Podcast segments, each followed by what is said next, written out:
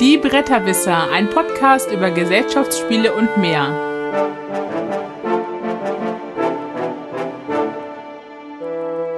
www.bretterwisser.de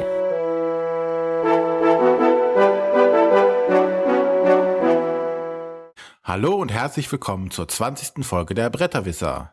Die Bretterwisser, das sind Arne. Hallo, guten Tag. Der Matthias. Morgen. Und ich bin der René. Nachdem Mahlzeit. René endlich, endlich seinen roten Aufnahmeknopf gefunden hat. Ja, der nicht rot war, sondern grau mit Schrift. Ui, ui, ui. Ja, wir starten heute in unsere zweite kleine Jubiläumsfolge, nämlich die Folge 20. Juhu! Yeah! Wie auch schon bei Folge 10 ähm, möchten wir diesmal wieder eine Top 10 Liste oder unsere Top 10 Spiele. Nicht jeder stellt 10 vor, sondern jeder stellt drei Spiele vor mit einem gemeinsamen Topplatz. Und zwar wollen wir dieses Mal Spiele im, aus dem Bereich der Zwei-Personen-Spiele vorstellen. Aber dazu dann im Hauptthema mehr. Und Aber wir nur, zwei, nur zwei Personenspiele. Also ja, ja. Also, dazu kommen wir später. Personen für nur zwei Spieler, nicht P Spiele, die man auch. ja, genau, Personen für. Das ist also, wir sind schon, also. ja, ich, ja, wir haben, ich bin im Urlaub, nicht du. Ja, wir haben unsere 20. Folge schon etwas gefeiert. Ja. Genau. Früh am Morgen mit ordentlich Sekt, genau. Ja. Haben es krachen lassen. Und wir haben zu viel von Matthias Spiel gespielt. das stimmt. Kannst ja mal anfangen. Ich soll anfangen heute? Ja, fang doch mal an. Ah, fang an. Oh, cool, mal was Neues. Äh, ja, also äh, ich stelle vor Kanickel. Als äh, Überleitung war das jetzt gedacht. Das war eine traumhafte Überleitung, die ich jetzt gerade versaue. Ähm, und zwar, äh, Kanickel ist mehr oder weniger das erste ähm, Kinderspiel von Lookout. Ähm, es geht darum, dass äh, da fährt ein Zug im Kreis und da sind ein paar Kanickel und äh, die können an verschiedenen Stellen äh, Möhren einsammeln. Und äh, wenn der Zug dann kommt, müssen sie gucken, dass sie die Möhren dann auch eingesammelt bekommen und nicht vom Zug verscheucht werden, sodass sie weghüpfen.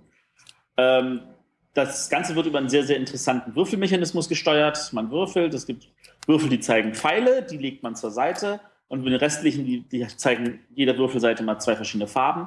Und man sucht sich eine von den Farben aus, von den vier, die es gibt, und bewegt dann den Hasen entsprechend viele Felder vorwärts. Das heißt, man steuert nicht nur seinen Hasen, sondern auch die Hasen der Mitspieler. Und dann, äh, wenn keine Würfel mehr da sind zu bewegen, werden doch mal gewürfelt und dann kommen nämlich die Pfeile rein und die sagen dann, wie viele Felder sich die Eisenbahn bewegt. Ähm, alle Hasen, die da nicht verscheucht wurden, sammeln dann Möhren ein und wer zuerst acht Möhren hat, hat gewonnen.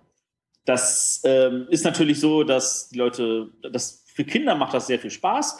Für Erwachsene ist das eine viel größere Gaudi, weil dann geht es halt darum, haha, dein Hase wurde überfahren und jetzt musst du irgendwie was trinken oder so. Äh, einfach gehalten, macht super viel Laune. Ähm, das Einzige, was man als Manko werten kann, und das ist etwas, was ich finde, dass sich der Verlag an dieser Stelle natürlich ruhig nochmal anhören muss, ist, äh, dass das Material nicht kindergeeignet ist. Also eine Erwachsenenrunde hat überhaupt gar kein Problem. Aber in der Kinderrunde ist es so, dass diese, dieser Kreisteile, dass die sich halt äh, verschieben. Dadurch, dass die nur so durch leichte Zacken äh, zusammengehalten sind, weil die Kinder ja dann doch zu, zu fieselig sind und äh, irgendwie dauernd gegenstoßen und äh, mit der Hand was verwischen. Und das ist ein bisschen nervig, dann den Kreis immer wieder zusammenzusetzen. Abgesehen davon macht das natürlich eine Menge Laune. Man würfelt, man bewegt sich, man wird überfahren oder man sammelt was ein. Das Gewinnen geht gar nicht so im Vordergrund, sondern das Spaß haben gemeinsam. Ähm, warum macht denn Lookout so ein Spiel? Ähm, warum sollte ein Verlag sich nicht äh, weiterentwickeln im Sinne von sein Spektrum verbreitern und auch andere Bereiche äh, reinholen? Ich meine, Lookout, ja. der ist jetzt elf, zwölf Jahre alt. Die wollen einfach auch nicht nur in der Nische bleiben, sondern sie müssen natürlich auch wachsen, um auch langfristig ja. als Verlag irgendwie zu. Ja, wir hatten aber auch öfter, ja, wir hatten ja in, in, in Nürnberg ja über die ähm, mit den Verlagsvertretern gesprochen, Redakteuren und über deren Profile der Verlage gesprochen. Und das war ja relativ klar immer abgezeichnet, was sie vorhaben. Und ich finde es jetzt bei Lookout schon ein bisschen. Weiß nicht. Also Queen Games hat ja zum Beispiel eine eigene Unterkategorie quasi für Kinderspiele. Wäre das nicht sinnvoller gewesen, Lookout, Lookout Kids oder so, so wie Queen? Ähm, das so ein bisschen anders noch ken zu kennzeichnen. Aber so, warum denn? Der Vierspieler sieht jetzt, oh, Lookout-Spieler, das ist bestimmt ein schwieriges Strategiespiel oder ein tiefergehendes Strategiespiel und dann kommt halt Kanickel daher. Auch also tiefergehendes Strategiespiel bei Lookout, also da bist du dann völlig falsch, weil Lookout ist ja, die ersten Spiele, die Lookout rausgebracht hatte, waren Bonanza-Erweiterungen und Bonanza ist jetzt kein, kein tiefgreifendes Spielerspiel. Und äh, dann kamen ja solche Sachen dazu wie Attribut und äh, ähnliche Spiele. Also Lookout hat schon immer auch einfache Familienspiele gemacht, sage ich jetzt mal. Also da, da würde ich überhaupt nicht rangehen. Okay. Ja, aber, aber du hast da halt da so ein Oreit Labora, ein Le Havre, ein Suburbia. Ein Ja, na gut, weil man, weil man da einmal ein Agricola rausgebracht hat, in der Sparte Erfolg hatte und natürlich auf diese Erfolgswelle weiterreitet. Aber ich würde sagen, also schon allein Spiele wie äh, Fürstenfeld, äh, Fürstenfeld? Nee, Fürstenfeld war 2F. Feudalherren. Feudalherren, genau, das war's. Ähm, das ist ja auch ein einfaches Format. Ah, okay, stimmt, ja. Es ist einfach so, sie werden in dieser Ecke, da wird was von ihnen erwartet, aber sie wollen sich halt nicht in diese Ecke drängen lassen. So wie Hans im Glück auch vor ein paar Jahren versucht hat, aus dieser Ecke rauszubrechen mit Ranking und Loch Ness und vergleichbaren Spielen. Ähm, aber sie haben halt, weiß ich jetzt nicht, sie haben, sie haben da nicht, die, die haben da mehr Probleme ge gehabt als Lookout. Lookout sagt, hey, wir können hier rausstoßen und äh, die Leute beachten unsere Spiele und wir können ja auch Kinderspiele machen und ich finde, das ist an der Stelle gerechtfertigt. Und im Endeffekt, nachher ist entscheidend, machen sie mit Geld oder nicht. Wenn sie mit Geld machen, ist ja nur gut für den Verlag. Und wenn sie damit kein Geld machen, geben sie es wieder auf. Genau. Ja. Gut, also das war Karnickel. Und äh, jetzt habe ich den Autor schon wieder nicht mehr vor der Nase. Äh, ja, ich bin wieder unbereit. Von Brad J. Gilbert. Brett irgendwas. Mit wunderbaren Grafiken von Clemens Franz. Schönen Gruß an dieser Stelle. Wir mögen deine Eisenbahn, auch wenn sie böse aussieht. Erschienen 2013 bei Lookout. Genau, dann kann ich ja gleich mal einspringen und äh, möchte über ein Spiel reden, was irgendwie keinen bekannten Autor hat, äh, aber in Partyrunden auch äh, sehr gut ankommt. Über das Spiel, ich möchte über das Spiel Stille Post Extrem sprechen. Ich hatte es irgendwann, glaube ich, schon mal gesagt, äh, drüber gesprochen. Ich weiß nicht, ihr hattet gesagt zum Jahresabschluss oder was war das? Ich weiß es nicht mehr genau. Also irgendwann zu unseren-. Zu unseren Anfangszeiten, aber äh, Lang, lang ist her.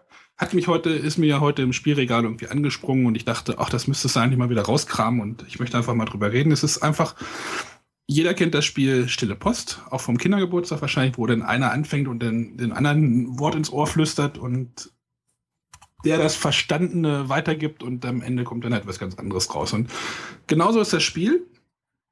Ihr, ihr bekommt eine Karte mit Begriffen, dann wird irgendwie ausgewürfelt, welchen Begriff man von dieser Karte bekommt. Zum Beispiel äh, Engelsflügel. Und dann hat man so einen Block und so einen, so einen Fasermaler. Mit, und da kann man halt auf diesem Block malen. Das so, ist so abwaschbar alles. Es geht auch relativ gut. Und dann malt man diesen Begriff. Dann klappt man den, den, den Block einen weiter und gibt den Block mit dem umgeklappt oder nee, gibt den Block weiter und der nächste muss das Gemalte erraten. Also muss draufschreiben, was das ist. Dann klappt der wieder um und der nächste muss dann, darf dann nur das Geschriebene sehen. Und der muss das Geschriebene wieder malen und das geht dann immer so weiter und so entstehen dann lustige Sachen. Also so können dann aus den Engelsflügeln können dann Vampire werden und dann werden aus den Vampiren Dracula und ja. Und das Spiel ist, kommt immer, also weiß nicht, ich habe glaube ich noch keinen gesehen, der es nicht gut fand. Also Kann ich bestätigen. ähm, wir haben es immer ohne Wertung gespielt.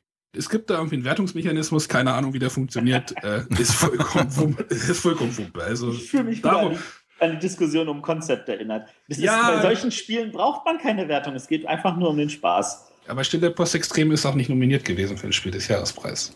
Ja, das könnte jetzt Gründe in der Anleitung haben. Äh, wie gesagt, es ist, man kann das ganze Spiel auch irgendwie spielen mit jeder nimmt sich einen Zettel und äh, man braucht nicht das Spiel dazu. Aber es macht das Ganze doch schon ein bisschen rund, weil diese Blö Blöcke ganz cool sind. Äh, und es kommt auch gar nicht drauf an, ob man zeichnen kann oder nicht. Ich glaube, es steht sogar in der Anleitung, wenn man nicht zeichnen kann, trägt das, äh, tut das dem Spiel zugute. Also es wird dann manchmal sehr chaotisch und aber man sollte mindestens sechs, sechs, sieben Leute sein. Also je mehr, desto besser. Desto länger wird die Kette, desto absurder werden die Sachen, die daraus entstehen. Also ein richtiges Partyspiel. Ein richtiges Partyspiel ist das. Also ich glaube, es steht irgendwie äh, acht Spieler drauf und das ist eigentlich am schönsten. Je, je, je größer die Runde ist, desto, desto chaotischer werden auch die, die Wege, die die Begriffe dann nehmen. Also das kann ich bestätigen. Wir haben, wir unter sechs Leute fassen wir das auch nicht mehr an, am liebsten zu acht. Ähm, sollten wir weniger als acht sein, haben wir uns angewöhnt, einer, der besonders schnell malen kann, der fängt dann mit zwei Begriffen an. Der schickt dann also zwei Begriffe auf die Reise, damit es dann trotzdem acht Begriffe sind, die rumgehen. Ähm, und auf diese Weise ist eigentlich äh, echt am meisten Spaß drin. Es, es, gibt auch eine Sanduhr, man soll eigentlich unter Zeitdruck malen, aber das haben wir auch nie gemacht. Also äh, jeder so, mal. Wie die Wertungsschicht bei Konzept. ja, also. aber ähm, Stille Post Extrem von Goliath Toys, ganz große Empfehlung für Partyspieler. Also selten so gelacht. ist, ist aber, man kann halt sagen, es ist, oh, es ist ja wieder ein Partyspiel, wo man malen muss, ja. Äh, aber ähm, solange es Freude bringt. Die, die absurden, die absurden Entwicklungen, die Begriffe nehmen können, ist der Knaller. Also ja, Matthias genau. stimmt mir dazu und äh, 100 pro. Viele schöne Runden gehabt. Genau. Stille Post Extrem. Oder. Telestrations oder ich weiß, heißt glaube ich auf Englisch. Ne? Dann nach der lustigen Partyrunde komme ich jetzt zu einer Party. Und zwar eine Party von Helden. Wow. Boah. Boah. Ey, das ist schon fast mein Niveau. Ja, ich komme noch da drunter. Pass mal auf. Ähm, und zwar komme ich zu Maus und Mystik aus dem Heidelberger Spieleverlag. Äh, das ist ein, ja, familientaugliches oder angehauchtes äh, Dungeon Crawler, also ein Geh ins Verlies, schlag alle Monster platt, nimm alle Schätze mit und geh wieder raus. Spiel, in der die Spieler die äh, Rolle von Helden nehmen und familientauglich in dem Sinne, dass dieses Mal die Helden kleine süße Mäuse sind. Es gibt eine schöne Fantasy-Geschichte drumherum, dass der der äh, dass die böse Stiefmutter den den König tötet und äh, der Prinz, der kriegt das mit und wird dann oder verwandelt sich in eine Maus, um zu entkommen und die böse Stiefmutter, die jetzt Königin ist, äh, verwandelt ihrerseits ihre Schergen in, in Ratten und schickt sie dem Prinzen hinterher, um ihn zu fangen. Also eine sehr schöne Märchen-Fantasy-Geschichte in der Stelle, die das ganze Setting dann darstellt. Und das Spiel ist, äh, ja, ist ein kooperatives Spiel, in dem die Spieler jeder einen Helden übernimmt oder je nach Spieleranzahl auch mehrere Helden, mehrere Mäuse übernimmt. Und dann versucht man über einen vorgegebenen Plan ein Szenario zu erledigen und das Ziel dieses entsprechenden Szenarios, was meistens heißt, überlebe, komm bis zum Ende und bis zur letzten, bis zum letzten Spielplanteil. Und wenn man das Szenario dann gewonnen hat, geht es dann weiter mit dem nächsten. Äh, man kann, wie bei vielen dieser Spiele, auch zum Beispiel bei Descent, ähm, sich seinen Helden weiterentwickeln. Man kann also Fähigkeiten oder Eigenschaften oder Gegenstände, die man findet, ins nächste Szenario mit drüber nehmen, womit die dann etwas einfacher werden. Oder etwas einfacher ist gut dahingesagt, sie werden halt ein bisschen einfacher. Und äh, so kann man sich durch, glaube ich, zehn Szenarien spielen, die dann immer unterschiedliche Aufgaben von einem verlangen. Ähm, ja, das Ganze ist sehr sehr abgespeckt. Es gibt keine komplizierten Mechanismen. Es gibt zwar verschiedene Waffen, aber man hat äh, drei Würfel oder so, mit denen dann Angriff und äh, Verteidigung gewürfelt wird. Und äh, keine riesigen Spezialfähigkeiten wie bei einem Descent oder sonstigen, wo es dann doch schon deutlich komplexer wird.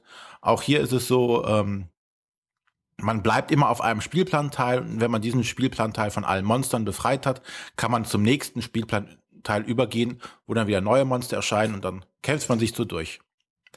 Ähm, ja, das Ganze lebt definitiv von seiner Atmosphäre, die, die außerordentlich stimmig ist. Es gibt sehr viel Erzähltexte, die man vorlesen sollte, definitiv. Wenn man es also nicht damit macht, äh, verliert das Spiel an, an Reiz. Äh, damit scheidet es für Matthias aus ich habe es bei mir im Regal stehen und ich wollte es eigentlich spielen, weil es kooperativ ist, aber ja, ich habe mich nicht dazu durchringen können. Nein, es ist definitiv was, was, was von den Erzähltexten lebt, weil jedes, jedes Spielplanteil, auf das man dann draufkommt, hat gegebenenfalls noch eine weitere Erzählmöglichkeiten. Und man wird oft das vor Optionen gestellt. Gehst du jetzt links rum und äh, hilfst noch jemanden oder es kostet dich aber Zeit oder gehst du rechts rum und direkt zum Ausgang? Und da gibt's halt dann verschiedene Geschichten noch drumherum. Und das Ganze ist halt äh, auch kindertauglich. Von den Regeln bin ich mir nicht so sicher. Ich weiß gar nicht, wie die offizielle Angabe ist. Von ab sieben. Ähm, Ja, aber wenn die Eltern da mitspielen, dann ist das ja schon mal so. Ja, also auf jeden Fall, was man vom Thema seinen Kindern durchaus äh, zumuten kann, in Anführungszeichen. ja, ein Descent oder sowas ist ja auch schon deutlich brutaler und, und äh, blutiger als jetzt hier kämpft man halt gegen Kakerlaken oder irgendwelche Kellerasseln. Die sind jetzt nicht so als dramatische Monster für die meisten Kinder wie ein Zombie oder ein blutsaugender Vampir. Und von daher ist die Familientauglichkeit auf jeden Fall gegeben. Und die Regeln, wie gesagt, sieben fände ich jetzt etwas äh, sehr tief an, angesetzt. Aber wahrscheinlich mit der Unterstützung der Eltern geht's bestimmt. Ja, wie verhält sich das denn im Vergleich zu Descent? Also du sagst, es ist einfacher und weniger Spezialregeln. Die haben bei mir so ein bisschen, also bei Descent haben die Spezialregeln bei meinen Mitspielern ganz oft so Verwirrung und Unklarheiten gewirkt. Wirkt, wirkt das denn so ein bisschen runder oder ein bisschen Du hast, du hast auch einiges an, an Spezialregeln, aber sie sind nicht so äh, Ko- Komplex? komplex und, und es gibt halt einfach deutlich weniger. Ne? Und die damit sind ja natürlich auch die, die Interaktionsmöglichkeiten zwischen den einzelnen Spezialregeln deutlich geringer. Ja. Ja, weil wenn du bei diesen hast, hast du den Magier, der seinen seinen Feuerzauber irgendwie machen kann und dann hat aber der Gegner hat wieder irgendwas und der darf sich dann noch vorher, der andere darf sich noch vorher irgendwie bewegen und gibt auch noch Würfel dazu. Das hast du hier so in dem Sinne halt nicht, dieses untereinander sich beeinflussen fällt da etwas geringer aus. Ja, ich hatte halt bei dem Descent immer in meiner Einspielgruppe, in der ich das halt spielen wollte, war immer vier Wochen dazwischen Pause. Und dann ist fährt der Einstieg da in, in das nächste Szenario immer, weiß nicht, ein bisschen schwer. Denn, ach, die ganzen Regeln und hier die Karten und hier, da hast du noch die Karten und da kannst du das benutzen und die Waffe und schlag mich tot. Und das hat mich irgendwie, Das hast du jetzt hier natürlich bei Maus und Mystik noch viel mehr, weil du ja eine zusammenhängende Geschichte spielst. Okay. Also wenn nach vier Wochen äh, keiner mehr weiß, worum es vorher ging, ist natürlich dann die Story weg. müsste so ein Previously On. Genau. es ist halt schon klar auf diesem Fokus dieser Geschichte ausgelegt und deshalb auch vielleicht mit dem Fokus auf die Familie, weil dann kann man es halt mal zwei, dreimal die Woche spielen. Eine Runde, die dann auch äh, relativ zügig, je nach Szenario, das erste Szenario kann so bis zu einer Stunde ungefähr gehen, äh, abgehandelt sind. Und das ist natürlich bei einem Vier-Wochen-Rhythmus dann doch etwas Mhm. schwierig. Ja, ich glaube, ich werde es mir trotzdem mal anschauen. Ja, und äh, der, der Also es gibt auch keinen Dungeon Master. Also, kein, also wir spielen alle zusammen alle spielen zusammen. gegen das Spiel, gegen Genau. die Geschichte. genau, es ist äh, bis zu vier Spielern. Mhm. Ähm, bei weniger, also es sind auch immer vier Helden, also vier Mäuse dabei, die gespielt werden. Bei zwei Spielern übernimmt halt jeder zwei. Bei drei übernimmt halt einer die Rolle von zweien. Ja, halt, okay. Ja, damit die Geschichte wahrscheinlich funktioniert. Ne? Genau. Wie gesagt, das ist sehr storylastig. Ja, das fand ich aber Andor aber auch sehr, sehr nett eigentlich. Ja, also wie gesagt, die, die Leute, die auf eine Geschichte stehen, die wollen, dass eine Geschichte erzählt wird, die sind da genau richtig. Und sollten sich das mal angucken. Es gibt jetzt auch schon äh, angekündigt, ist die nächste Erweiterung dazu, die dann eine neue Geschichte bringt. Mir hat es auf jeden Fall gefallen. Das war Maus und Mystik vom Heidelberger Spieleverlag. Autor? äh, Jerry Hawthorne. Das ist so. von Plathead Games Okay. ursprünglicherweise gewesen. Die haben ja auch jetzt schon, sind ja auch relativ frisch noch dabei, ne? Die haben ja auch schon gut was hergestellt. Ja, die haben einige. Äh, die hatten ja auch, wie heißt es? Summoner Wars. Bioshock, ne? Hatten sie doch auch gemacht. Oder wie hieß das? Ach, das Bioshock Infinite? Oder Genau, das ist das rausgekommen? Weiß ich gar nicht. Ist das draußen? Mal, Gleich mal recherchieren. Ja, so. Das soll man doch nicht machen. Das war, wie gesagt, Maus und Mystik. Ich glaube, Matthias ist aus der Leitung gefallen. Ich bin noch da. Ach so. Der ist nur Ich habe bloß gelangweilt. halt nicht gespielt, deswegen kann ich dazu weniger sagen. Kannst du mir mal schicken? Aber dann kommen nicht wir mal wieder einen Termin in Göttingen? Ja, nächsten Juni. Ach so, ja. Verdammt. wir sehen uns ja auf der Messe. Die ja schon ihre Schatten vorauswirft. Ja, furchtbar. Ja, Die Kollegen vom Klickenabend haben ja schon mit den ersten, oder mit der ersten, ist gut, mit der Liste begonnen, die ja schon wieder sehr umfangreich ist. Ja, es ist schon wieder, es geht schon wieder, der Zirkel geht wieder von vorne los. Ja, der Punk geht ab. Genau, jetzt wollen wir aber zu unserer Liste Haupt, kommen. Genau, zum Hauptthema. Und Warum zwar, machen wir das überhaupt? Entschuldigung. ja, ja, grätsch ruhig rein. Genau, wir hatten ja in der zehnten Folge quasi unsere Top Ten Liste und wir wollten jetzt keine Top 20 Liste machen, sondern wir wollen halt alle zehn Folgen mal so, ein, so eine Top 10 Folge machen oder uns zehn Spiele rauspicken, die wir für erwähnenswert halten zu einem bestimmten Thema. Ähm, das wollen wir auch versuchen, so weiter zu halten. Müssen wir gucken, wo wir bei der 30. Folge denn hinkommen, zeitlich. Weil da nicht irgendwie in die Essen. Nee, man. Nee, Essen-Folge ist rund 25, 26. Alles klar, okay. Dann passt das ja. Ähm, genau, wir, unser, unser verschiedener Geschmack kristallisiert sich ja irgendwie jetzt langsam über die Folgen doch so ein bisschen raus und äh, ich ho wir hoffen, dass denn über diese Top Ten Listen vielleicht noch ein bisschen der Geschmack noch ein bisschen klarer wird. Ja, der sollte mittlerweile schon deutlich sein. Genau, Ja, also da gibt es den René, der nur Zombie-Spiele spielt. Und Geschichte haben muss. Matthias, der keine Geschichte braucht und Abstrakte nicht mag. Und der Arne, der, für den alle Spiele zu kompliziert sind. Oh. Oh, jetzt ist der Arne aber am schlechtesten weggekommen, oder? Ja, ich könnte mich mal loben. Wir loben dich Ich- doch. ich decke das du bist, du bist Familiensegment näher ab. Ich decke das Familiensegment ab, kann man so sagen. Ihr habt keine Familien, so. Oh, das, wo ich im Familienurlaub bin. Gut, genau. Gut. Ähm, genau, Zwei-Personen-Spiel. Wie definieren wir?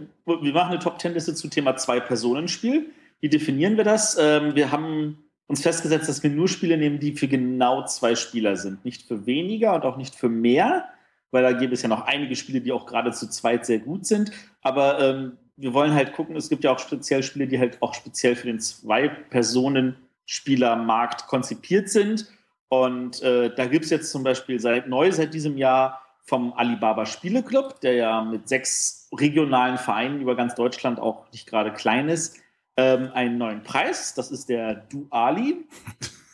Was für ein wunderbares Wortspiel. Ja. Ähm, wir haben dann in den Shownotes auch brav einen Link zu deren Seite und die wollen halt das beste Zwei-Personen-Spiel des Jahres küren.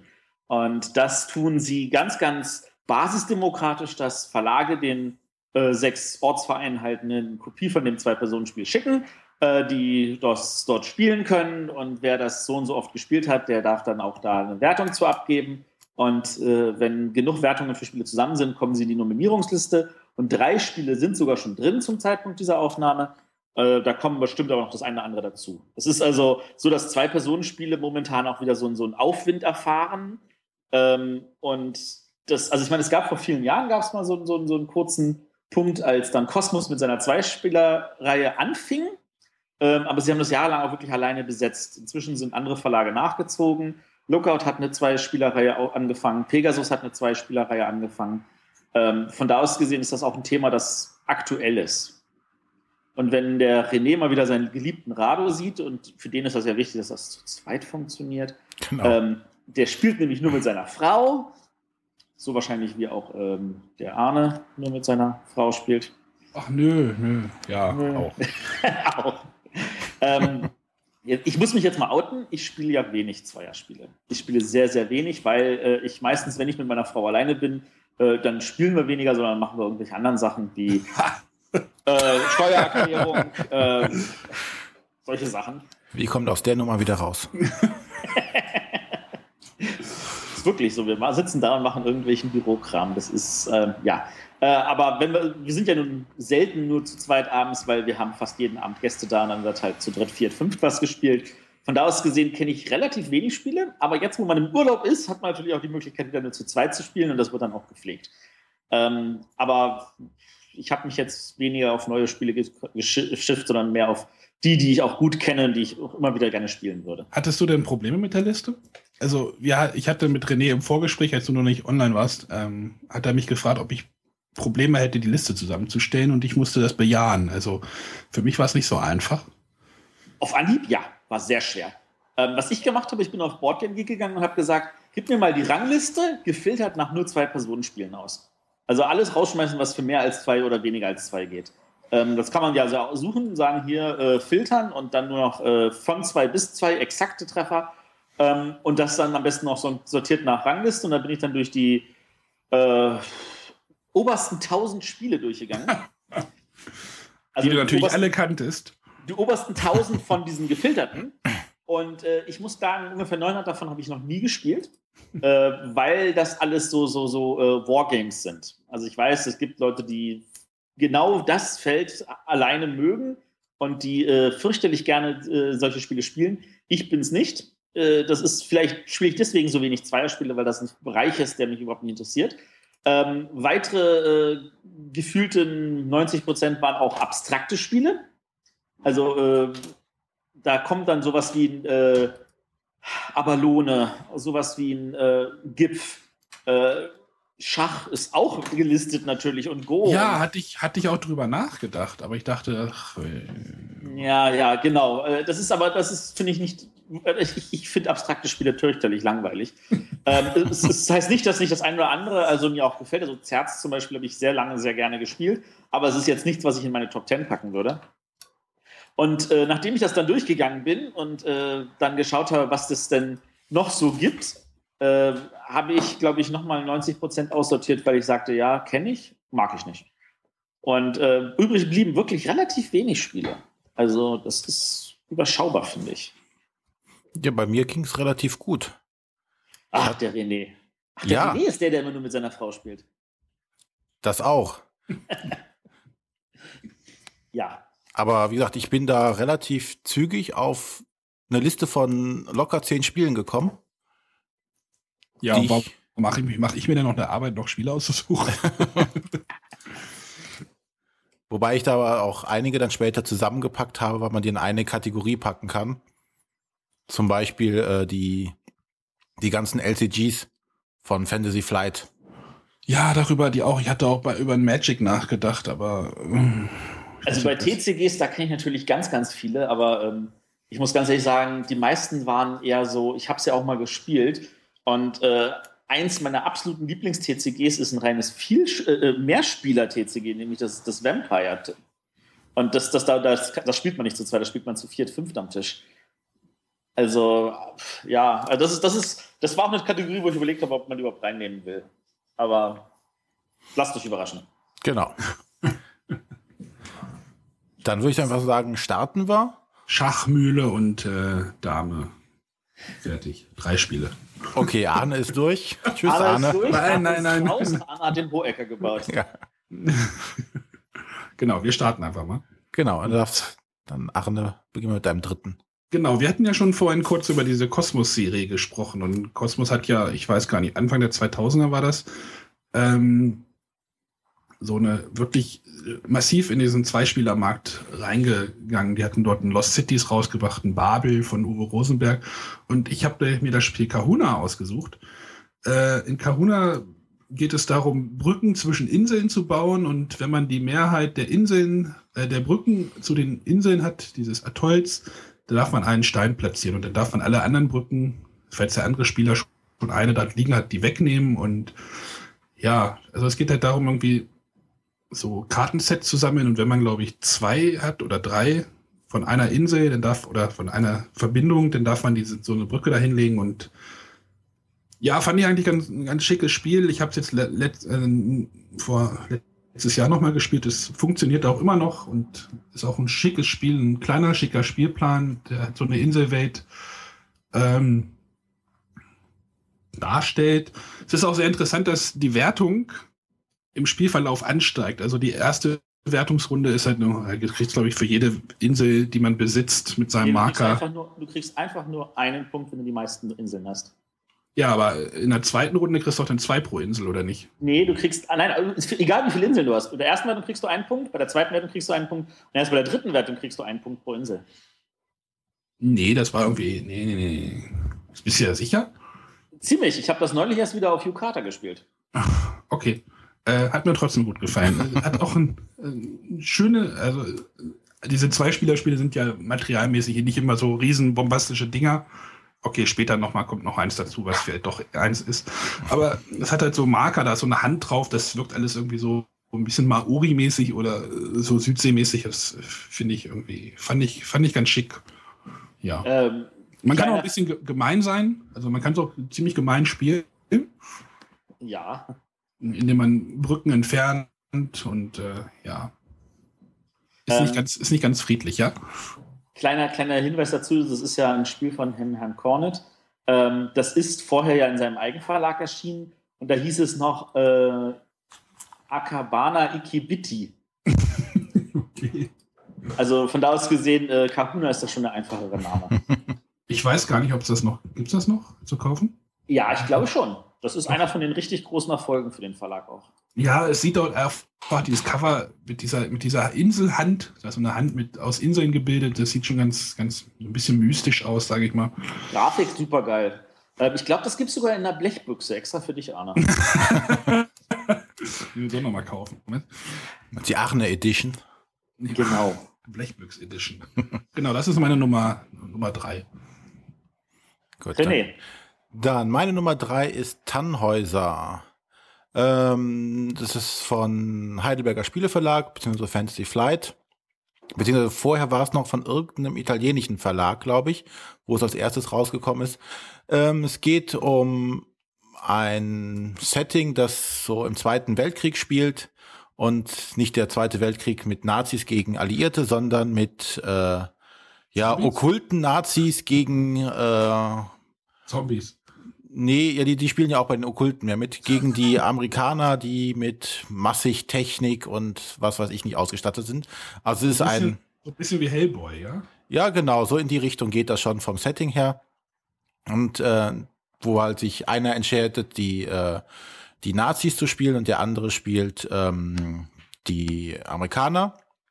Und es ist im Endeffekt, würde ich sagen, ein sehr gut umgesetztes Computerspiel. So würde ich mir quasi ein Computerspiel wie sowas wie ähm, Doom oder äh, wie heißen die ganzen 3D-Shooter? Call of Duty, Wolfenstein. Genau, sowas in der Art vorstellen, weil es geht zum Beispiel hier, also du hast eine, einen großen Spielplan, der dann ein entsprechendes Szenario vorgibt. Das eine Seite ist ein so ein altes äh, Haus, so, so, so, ein Herrenhaus, das andere ist äh, irgendwie so ein unterirdischer Dungeon. Und man muss halt dann Missionsziele erfüllen. Aber man kann auch äh, Capture the Flag spielen und ähm, Last Man Standing. Und also hat halt wirklich diese klassischen Mechanismen aus den äh, Computerspielen sich ausgeliehen. Und man versucht halt mit seinem Team, das man vorher noch ausrüsten darf, aller ähm, wie heißt es jetzt, das Counter-Strike. Also ich darf meinem äh, Ami noch eine entsprechende, er nimmt das dicke Sturmgewehr oder er nimmt das Scharfschützengewehr. Also ich rüste meine äh, Charaktere vorher aus, habe dann da, glaube ich, vier Stück insgesamt. Und mit denen versuche ich dann halt das Missionsziel entsprechend zu erfüllen.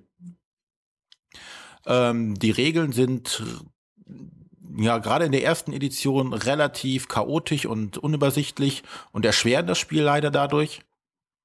Dann hat irgendwann der äh, Fancy Flight nochmal ein überarbeitetes Regelbuch, mal keine neue Edition rausgebracht, sondern nur ein überarbeitetes Regelbuch. Also die Materialien sind alle gleichbar geblieben und man hat die Regeln halt nochmal deutlich überarbeitet. Dadurch wird es auch besser spielbar. Und ähm, es fehlen nur noch Zombies. Ja, es sind keine dabei. ähm, aber wie gesagt, vom, vom Setting her ist es ganz nett aufgebaut. Die haben auch ein, ein ganz nettes äh, so ein, nennen sie den Pathfinder-Mechanismus, den sie damals riesig angekündigt haben, den sie dafür ausgedacht haben. Und zwar äh, ist das ganze Spielfeld mit, mit Kreisen ausgelegt, auf dem man sich dann praktisch bewegen kann. Und die haben einen entsprechenden Farbcode. Also wenn ich auf ähm, der kann, also ein Kreis kann mehrere Farben haben, der kann zum Beispiel rot und weiß haben. Und wenn ich dann auf einem anderen roten Kreis stehe, kann ich dieses Feld sehen. Auch, und wenn ich auf einem weißen Kreis bin, kann ich dieses Feld aussehen. Also damit gibt es keine Diskussion über die Sichtlinie ist blockiert naja. oder sonstiges, sondern der Spielplan gibt ganz klar vor, wenn du da stehst, siehst du das Feld oder du siehst es nicht. Das ist, macht's recht einfach dann und verhindert viele Diskussionen. Aber wie gesagt, das ist halt nichts für Leute, die jetzt mit dem Thema gar nichts anfangen können. Die sollten direkt einen großen Bogen drum machen. Okay. Das auf jeden Fall. Das war Tannhäuser. Ja, wundervoll. Ähm, dann komme ich zu meiner äh, Nummer drei. Und zwar ist es das Sternenschiff Katan.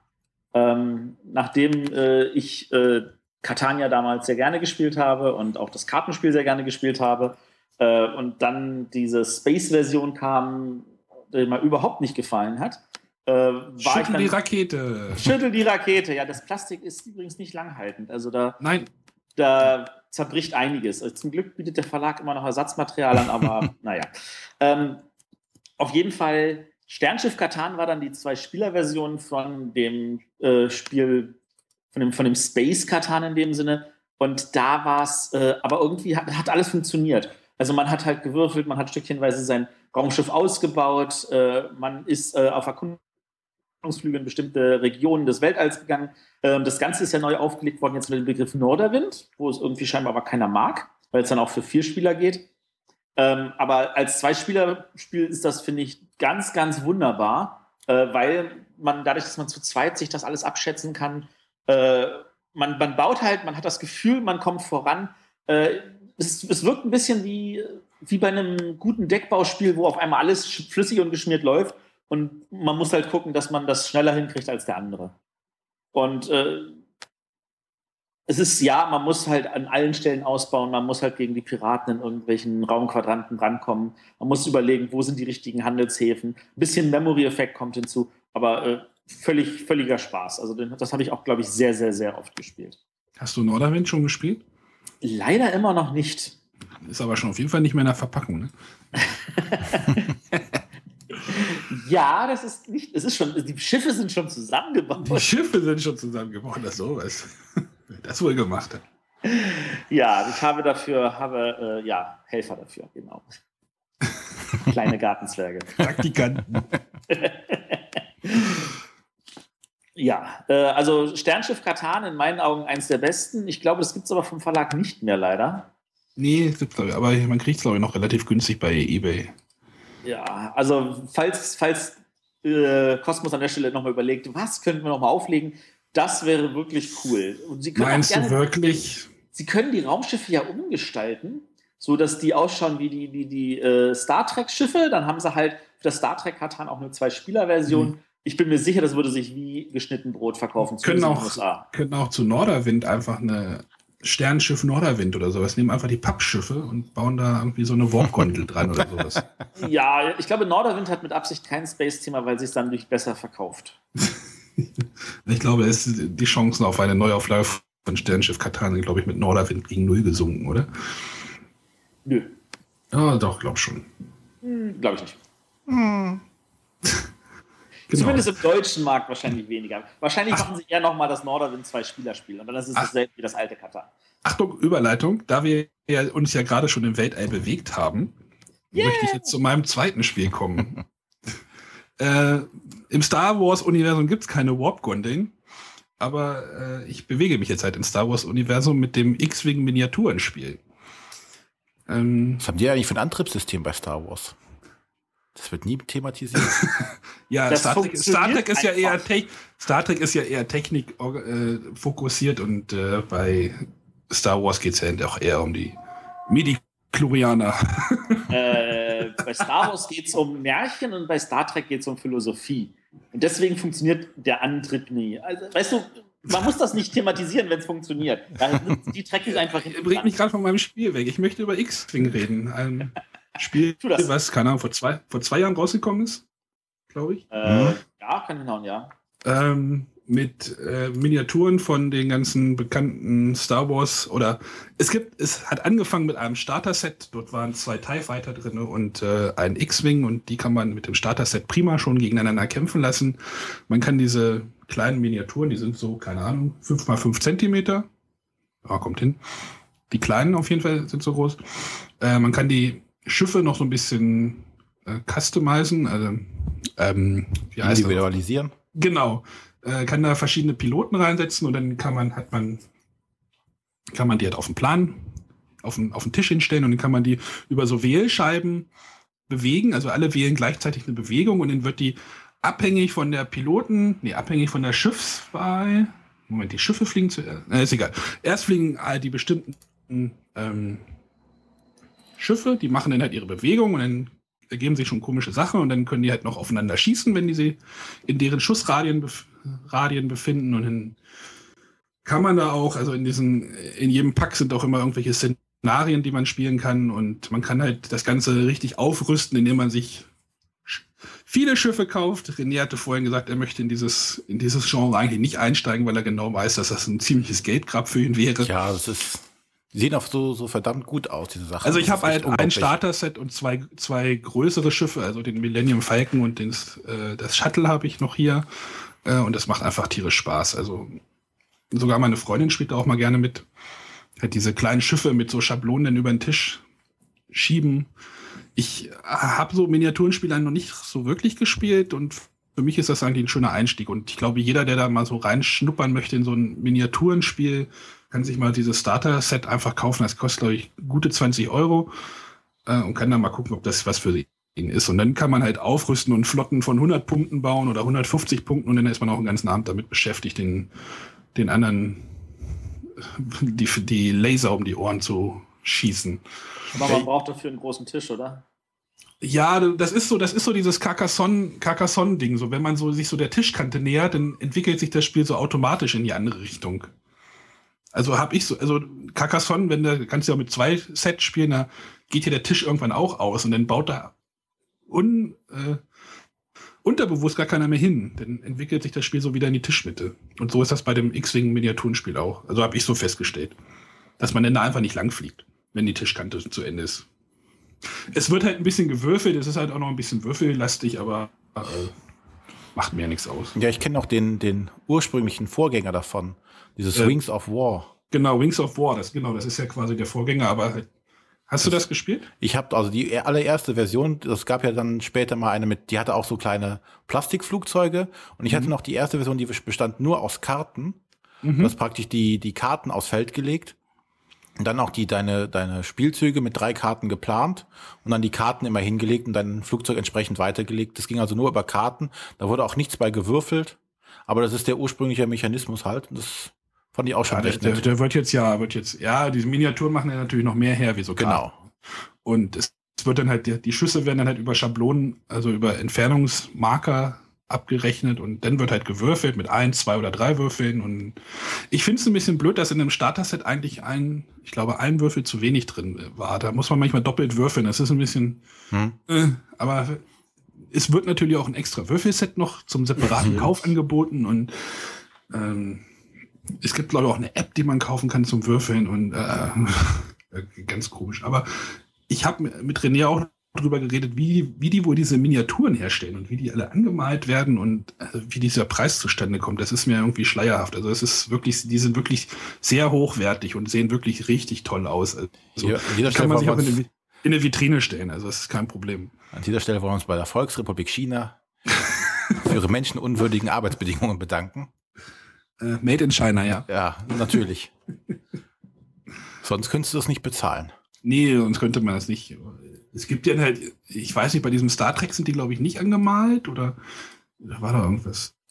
Nee, ist ja auch egal. Und jetzt ist doch, ähm, gibt es auch schon von Dungeons Dragons die nächste Version. Genau, oder mit jetzt, Drachen. Kämpft. Also es gibt halt das gleiche irgendwie nochmal von im Star Trek-Universum mit den größeren Schiffen, wo dann viele sagen, ja, solche großen Schiffe machen ja gar keine Dogfights. Und dann gibt's halt mit, mit Drachen, ist das jetzt angekündigt, glaube ich. Aber es gibt halt für dieses X-Wing auch schon irgendwie, oh, ich weiß gar nicht, wie viele Schiffe, ich glaube 15 oder sowas, die man da irgendwie nachkaufen kann. Und also es gibt irgendwie drei Wellen, glaube ich. Und es gibt halt auch mittlerweile richtig große Schiffe, die so groß sind wie so eine Tastatur, ähm, die dann halt aber auch mal 60 Euro kosten. X-Wing-Miniaturenspiel von FFG. Jay Little. Fantasy Flight und Heidelberger, genau. Gut. Dann komme ich mal zu meinem Platz zwei. Dieses Mal ohne großes Thema. Ohne Space, ohne Zombies, ohne, ohne Untote, ohne alles. Und zwar Targi. Ist im Jahr 2012 rausgekommen von dem Andreas Steiger und äh, ist ein, naja, ein Kartenspiel kann man jetzt nicht sagen, aber der ganze Spielplan wird aus Karten zusammengebaut. Man muss halt in der Wüste versuchen zu handeln und äh, dementsprechend dann Siegpunkte zu sammeln. Ähm, das Ganze wirkt auf den Anfang erstmal sehr dröge und ja, wie gesagt, Thema ist halt da, aber nicht vorhanden. Ähm, aber es entwickelt sich ein unglaublich spannendes Spiel daraus. Was in dem Maß, wo wir es gespielt haben, immer spannend war. Es gab nie einer, der gesagt hat, oh, jetzt ziehe ich hier an allen vorbei. Es war immer spannend. Man muss halt versuchen, auf den, dem Spielplan seiner Aktionssteine möglichst geschickt einzusetzen, um dann die Aktionen, die in der Mitte ausliegen, ähm, einsetzen zu können und dann versuchen, Pärchen zu bilden, Waren zu bekommen, Waren dann wieder, die man wieder benötigt für andere Aktionen, um eine Oase zu bauen oder zu erhalten. Also das war immer recht spannend und unglaublich äh, in Anführungszeichen anstrengend beim Nachdenken, weil man halt wirklich alle möglichen Optionen und auch, was mir eigentlich gar nicht so liegt, Züge im Voraus versuchen zu planen. Aber das klappt hierbei außerordentlich gut und hat mir sehr viel Spaß gemacht. Ja, man muss halt immer auch deinen Mitspieler auch noch im Auge behalten, ne? Genau. Ja, gerade den Mitspieler. Also das Spiel lebt ja davon, dass du machst deinen ersten Zug und ich sage, aha, wahrscheinlich willst du auf die Kreuzung da, das verbaue ich dir mal. Genau. Das ist immer dieses Hin und Her, dieses, dieser Wettkampf um gegebenenfalls die eine Ressource, die beide brauchen gerade. Und wenn er das aber schon versucht zu belegen und also das war, ist echt ein ganz tolles Spiel. Ja, kann ich auch zustimmen.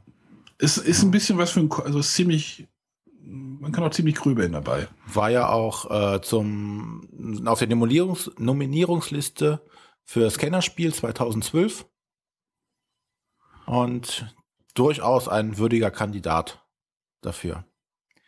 Kleine Anmerkung noch am Rande.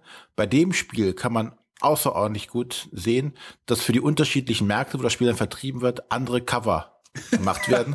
Also es lohnt sich auf Boardgame Geek dringend, sich mal die unterschiedlichen Cover für Targi anzugucken. Vor allem das japanische. Ne? Das japanische ist das Best Cover of the World. Also das ist echt Jetzt unglaublich. hast du mich neugierig gemacht, das war ja. mir gar nicht bewusst. Geh mal, das guck. Musst du ja mal angucken, es ist nicht. Ich, ich finde das, ich finde das deutsche Cover eigentlich schon ganz cool. Das ist so. Ja, aber das, das japanische. Das ist ja, jetzt bin ich ja völlig geflasht. Was wird das wohl sein? Oh. nackte Frauen, sind dort nackte Frauen drauf? Nein, Nein aber die aber, fehlen noch. Aber das hat schon so, so einen Anima-Style. Ja, so, genau. so noch genau so, so japanische Schulmädchen, Manga-Frauen. Genau, kurze Röcke. ja, aber cool. Ja, also, aber das lohnt sich mal anzugucken. also Leute, jetzt hoffe ich natürlich für den, den, den lieben äh, Andreas, dass der natürlich also so eine Ausgabe bei sich zu Hause rumliegen hat. Also Andreas, wenn du so eine hast, lass es uns wissen, fänden wir ja cool, falls du die Sendung hier hörst. äh, weil äh, das ist ja schon genial. Also das, das, das, ist ja auch ein Cover, das könnte sich auch in Deutschland verkaufen, glaube ich. Ja, aber es würde, glaube ich, dem Spiel nicht gerecht werden, oder? Nee, überhaupt nicht. Also ich, das Spiel ist ja wirklich genial. Also da, da, da, das unterschreibe ich und das äh, war auch verdient nominiert. Ähm, aber das ist ja. Und es war auch sein Erstlingswerk, ne? Wir sollten jetzt nicht über, ja. über, das Foto reden die ganze Zeit. Ja. ja, wir kommen auch nur dazu, weil das Spiel eh gut ist. Also von da aus gesehen. Trägt den Hörer aber nicht zugute. Aber die sollen es mal angucken und wie gesagt, das war sein Erstlingswerk und man darf, glaube ich, gespannt sein, was dann sonst noch so von ihm kommt, weil dafür sein Erstlingswerk ist es echt sehr, sehr gut. Ja. Das bestätige ich. Also das war Targi von Andreas Steiger aus dem Kosmos Verlag. Ähm, ja, kommen wir zu meiner Nummer zwei. Das ist etwas älter. Das hatte die Jury auch damals ähm, empfohlen. Und zwar Ebbe und Flut. Das ist bei dem kleinen äh, Adlung Verlag erschienen. Ähm, es geht darum, dass die Spieler so ein äh, jeder hat einen, einen, Satz Karten, der eine hat die Ebbe-Karten, der andere die Flutkarten und die Karten sind relativ einfach gehalten. Äh, da sind einfach nur Zahlen und Buchstaben drauf. Also die gehen von A1 bis E5 und es gibt halt so ein 5x5 großes Feld und die drei Felder in der äh, unteren rechten Ecke, das sind die eigenen Startfelder. Und man muss halt auf die Startfelder des Gegners in der anderen Ecke kommen. Und dazu wird immer eine Karte aufgedeckt und äh, auf eine der Startfelder gelegt Und wenn dann irgendeine Karte in derselben Reihe den gleichen Buchstaben und die gleiche Zahl hat, wird die Karte eine Reihe nach oben geschoben. Und wenn in derselben Spalte eine Karte denselben Buchstaben und dieselbe Zahl hat, dann wird die Karte eine Position nach links geschoben. Und auf diese Weise versucht man, die Karten so anzuordnen, dass man halt auf die andere Ecke kommt. Nun ist es so, das Feld ist halt nur 5x5. Der Gegner kommt einem halt entgegen und wenn man auf ein Feld sich bewegt, wo eine Karte schon liegt, dann überdeckt man die, sodass sie nicht mehr aktiv ist, und, sondern erst wieder aktiv werden kann, wenn die Karte oben drauf halt weggeht. Äh, und so wie Ebbe und Flut halt äh, bewegen sich die Karten halt äh, stückchenweise vor und äh, in dem Sinne zurück, dass die anderen halt sich dann vorbewegen. Und wer zuerst äh, eine bestimmte Anzahl von, äh, nee, sobald alle Karten alle sind und dann keiner mehr Aktionen machen kann, wird geguckt, wie viele Karten hat man durchbekommen bis zur gegnerischen Ecke und der hat dann gewonnen. Und das ist ein super spannendes Spiel, das äh, ich sogar schon im Zug gespielt habe, obwohl das Spielfeld äh, kaum Platz dafür lässt. Ähm, aber das ist äh, schnell geklärt, schnell gespielt und lädt sofort ein, nochmal gespielt zu werden. Und ich glaube, das wird sogar auch noch vom Verlag angeboten, obwohl das echt, echt alt ist. Das hat noch eine vierstellige Nummer bei Boardgame Geek. Ja, aus dem Jahr 2000. 2000, ja, das ist ungefähr so alt wie Boardgame Geek damit. äh, ja, also äh, Ebbe und Flut. Jetzt wollt ihr wahrscheinlich auch noch wissen, von wem das ist, wie ich euch kenne. Wolfgang Werner.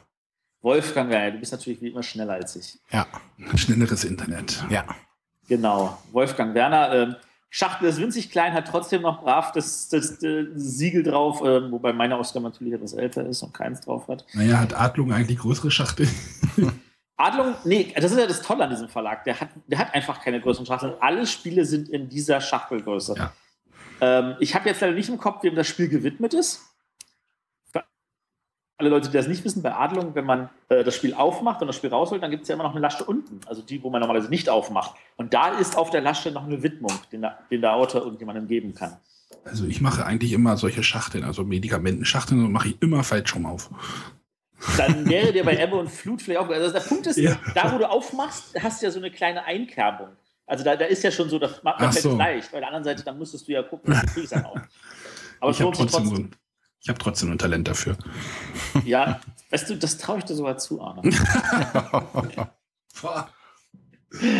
Mann, Mann, Mann, Mann. Ja, aber Ebbe und Flut, wunderbar, spiele ich auch heute noch gerne, kann immer wieder gerne auf den Tisch kommen, kann ich nicht genug von bekommen. Zu viel Sonne auf den Kopf gekriegt heute.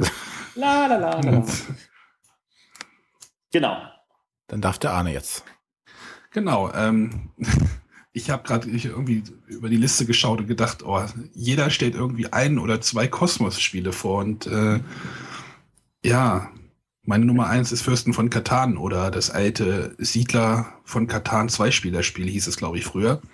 Oder nee, Siedler von Katan das Kartenspiel hieß genau. es. Siedler von Katan das Kartenspiel. Das genau, hatte ich auch in meinen Top 3, aber ich habe es nach hinten geschoben, damit du das vorstellen kannst. Genau, das äh, ist quasi, also das wurde, ich war vor ein paar Jahren halt nochmal unter Fürsten von Katan nochmal neu aufgelegt. Äh, die haben ein paar Regeln, ein paar kleinere Regelanpassungen gemacht und ich fand, die taten im Spiel auch zugute. Also ja. haben dem Spiel ganz gut getan. Ich habe das alte schon damals gespielt und fand das damals schon toll. Es ist quasi wirklich eine schöne, es fängt das Spielgefühl von Siedler halt ein, indem man halt sich so ein, man fängt halt mit seiner kleinen Siedlung an und bekommt halt Rohstoffe und dreht halt immer diese Karten um, um anzuzeigen, welche Rohstoffe, wie viele Rohstoffe man hat.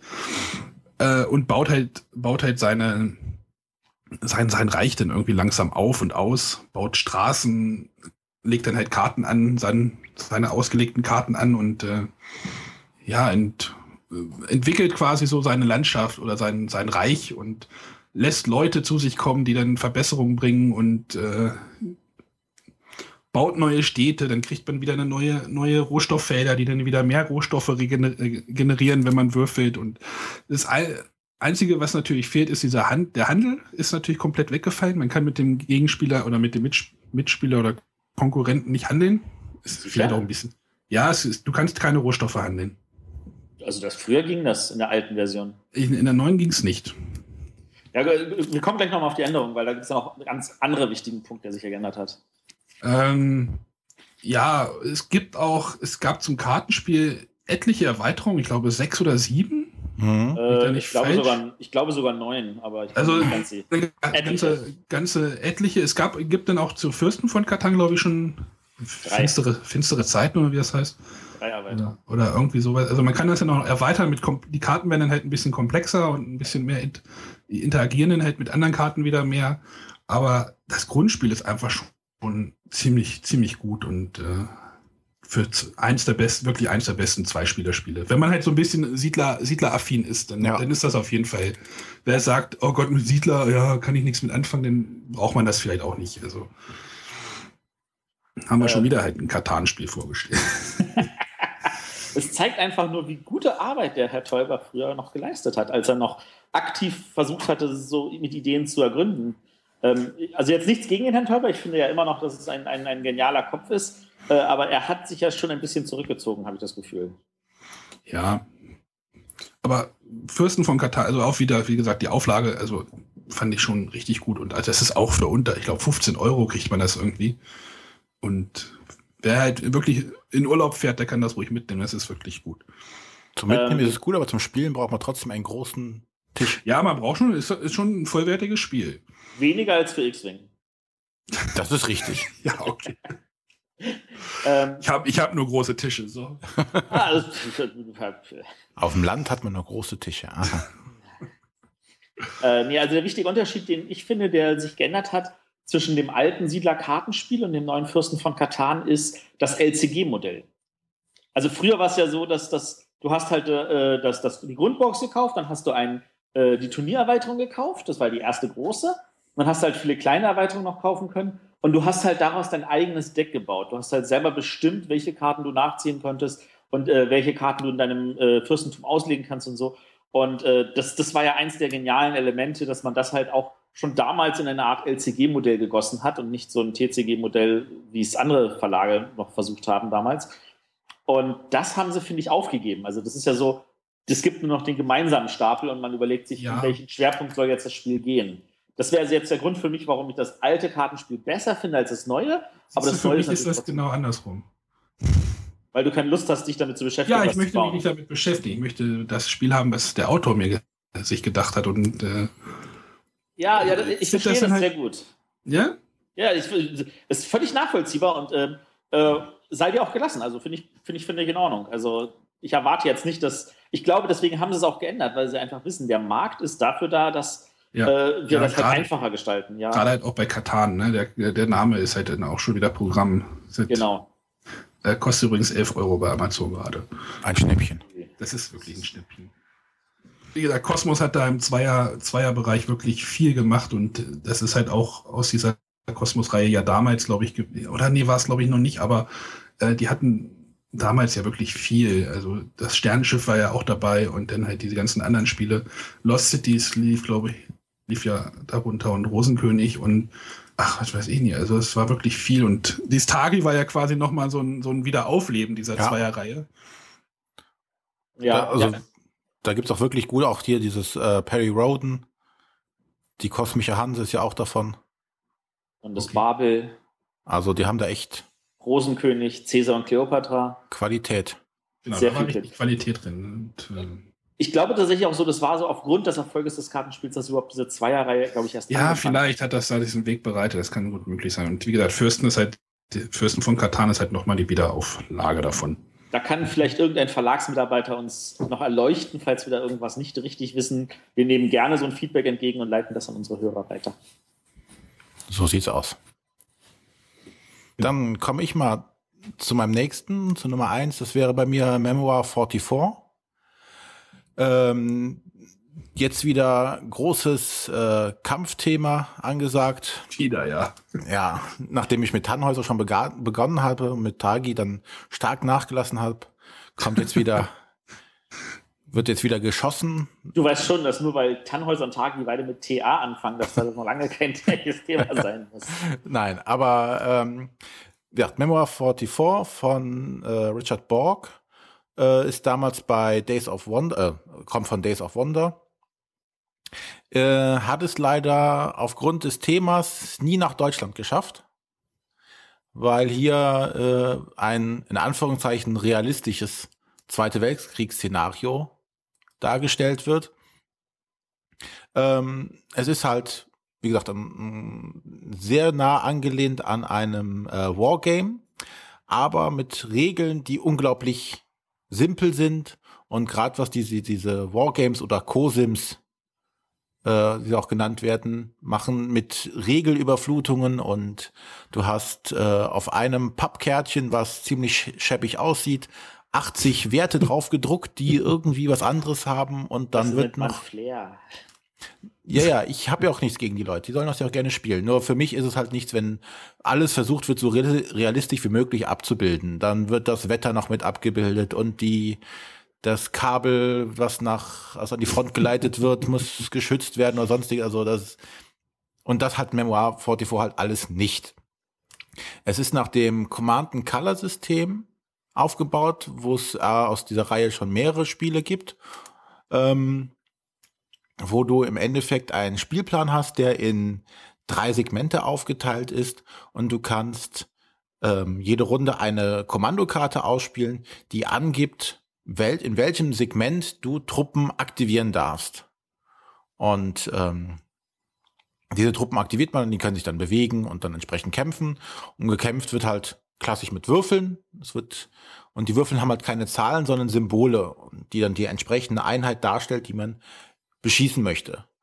Und die Regeln sind halt relativ simpel für du hast Infanterie und du hast Panzer und dann hast du noch Artillerie. Das sind die drei Einheitentypen, die es gibt und dann die unterscheiden sich im Endeffekt nur von ihrer Bewegungsreichweite und ihrer Feuerkraft. Ansonsten gibt es keine großen Sonderregeln. Äh, natürlich kommen dann im Laufe des Spiels weitere Sachen noch dazu, also gibt Szenarien, die man spielt, aber es bleibt halt immer auf diesem relativ einfachen Niveau. Und da muss ich echt sagen, das sind noch so die, die Wargames, die dann mir auch noch sehr viel Spaß machen. Und es gibt zu Memoir auch noch zig Erweiterungen, äh, Kampagnenbücher, Feldzüge in, in Russland und äh, die Italiener kommen noch dazu, glaube ich, die Japaner, die Russen. Also, Hätte man das Spiel auch mit einem anderen Thema machen können? Ja, das gibt's ja. In Anführungszeichen gibt es ja mit einem Battlelore. Fantasy, genau, Battlelore mit einem Fantasy-Thema, ähm, wo meiner Meinung nach aber dann zu viel noch oben drauf kommt. Also beim Battlelore versucht man noch Magiesystem mit einzubauen. Sonst wäre es nicht Fantasy. Genau. Und äh, das wird dann zu viel. Dasselbe gibt, hat er dann noch Fantasy Flight weitergeführt, um mit seiner ähm, Game of Thrones Lizenz weiterzuführen. Und zwar gibt es auch die Schlachten von Westeros, was ein ähnliches System hat. Aber aller Fantasy Flight versucht man es natürlich mit Material und Regeln zu überfrachten. und äh, hat dann gegen Memoir einfach von der Einfachheit keine Chance. Also es ist echt auf dem Niveau wird es immer ein spannendes Spiel und du kannst auch Schlachten nachspielen. Also in dem Szenariobuch sind zum Beispiel hier die äh, Landungen in der Normandie dargestellt und du hast dann wirklich als angreifende Partei kaum eine Chance, dann da gegen, die, gegen dieses Bollwerk an Truppen anzurennen, trotz dieser einfachen Regeln, die man einfach nur hat. Und natürlich muss man hier sagen, es ist ein großer Glücksfaktor dabei weil man halt diese Karten auf der Hand hat und man nur dann Einheiten aktivieren kann mit den Karten, die man auf der Hand hat und nicht die, die man jetzt vielleicht gerade aktivieren möchte. Es kann also sein, dass man äh, Karten hat, die einem sagen, du darfst nur im linken Bereich Truppen aktivieren, aber da sind schon gar keine mehr, die sind schon alle ausgelöscht worden und du hast ja den ganzen Truppen im rechten Bereich, dann kann es natürlich immer sein, dass du Pech hast und gar keine Leute aktivieren kannst. Aber das mal außen vor gelassen, ist es ein tolles Spiel was ja. auch in unter einer Stunde meistens eigentlich locker zu spielen ist. Ja, für dich ist ja Licht am Horizont mit den Helden der Normandie. Ne? Das versucht ja, glaube ich, auch so einen einfacheren Schlachtenablauf darzustellen. Ja, die Frage ist halt, ähm, es sind schon wieder mehr Regeln als jetzt bei Memoir zum Beispiel. Ne? Da okay. sind ja auch schon ähm, wieder mehr Werte auf den einzelnen Pappkärtchen. Ach so, apropos Pappkärtchen. Bei Memoir muss man sagen, da hat man äh, Plastikminiaturen dabei und bewegt halt keine Pappkärtchen über Spielfeld, was auch nochmal dazu beiträgt, es ein bisschen hübscher ja, zu machen. Ja, ja, auf jeden Fall. Mhm. Die Diskussion hatten wir ja gerade schon bei den X-Wing auch. Genau, es, ist, es trägt halt einfach dazu bei, dass es dann doch schöner ist als so ein Pappding. Aber natürlich hast du mit mit so, so Helden der Normandie, so, wahrscheinlich einfach mehr Möglichkeiten. Na, du kannst ja. komplexere Sachen darstellen und versuchen zu machen, als du es mit so einem Memoir kannst. Aber trotzdem, das funktioniert einfach wunderbar. Und die Geschwindigkeit ist halt, wie gesagt, das, die Anfangsszenarien hast du wirklich in einer halben Stunde und ich glaube, die größeren Szenarien hast, brauchst du dann maximal 60 Minuten für. ich glaube, ja das, das wäre ein Spiel, an dem ich auch Freude hätte, wenn das Thema nicht meine Frau abschrecken würde. Ja, das ist leider so. Ein Männerthema, ein echtes Männerthema. Das ist ein amerikanisches Thema. Also ich kann mir richtig gut vorstellen, wie die in Amerika natürlich da voll drauf abfahren. Und wir halt in Deutschland, ich meine, wie du sagst, es ist halt in Deutschland noch nicht mal erschienen, weil das Thema hier halt nicht funktioniert. Ja, wir brauchen dann doch lieber Mittelaltern und Handeln, ne? Genau. Ja, aber es gibt, ähm, oder zumindest gab es mal auf der Messe vor drei, vier Jahren, hatte äh, Days of Wonder die kompletten Karten auf Deutsch rausgebracht. Auch für äh, schon Erweiterungen. Die konnte man okay. sich damals da holen. Für ein kleines Geld. Weiß nicht, ob sie immer noch so separat so haben gibt. Sie könnten welche noch übrig haben. Also ich meine, da könnte ich dann Nathalie fragen. Mein Kontakt dort bei denen. Das ist eine ehemalige Arbeitskollegin bei einem alten Job von mir und die arbeitet da bei Days of Wonder. Das, also da ranzukommen, halte ich für das kleinere Problem. Aber das war Memoir 44 von Richard Borg aus dem Verlag Days of Wonder. Ach, der Borg. Cool. Gut, dann bin ich jetzt mit meiner Nummer 1 dran. Ähm, da komme ich jetzt mit einem Spiel, von dem wahrscheinlich niemand gerechnet hat, dass ich das nehme. ja, ich war auch sehr erstaunt. überrascht, ja. äh, und zwar Blood Bowl. Das ist Fantasy Football. Äh, ja, da sind wir da beim Fantasy-Thema. Ähm, mit ziemlich blutrünstigen Eigenschaften von dem guten Games Workshop Verlag. Ähm, das liegt daran, dass ich das tatsächlich damals sehr, sehr viel auch gespielt habe. Ich habe zwei, drei Jahre lang in Berlin in der Liga mitgespielt. Äh, und das, es war die Zeit, wo ich auch mich selber mit, mit American Football beschäftigt habe. Und, äh, Matthias hat in der Football-Liga mitgespielt. äh, Blood Bowl-Liga. Blood Bowl-Liga. Ein Freund von mir, der ist dann äh, bei den Spandau Bulldogs gewesen. Äh, der hat also tatsächlich auch richtiges Football gespielt. Lass mich ähm, raten, du hast die Zwerge gespielt. äh, lalalala.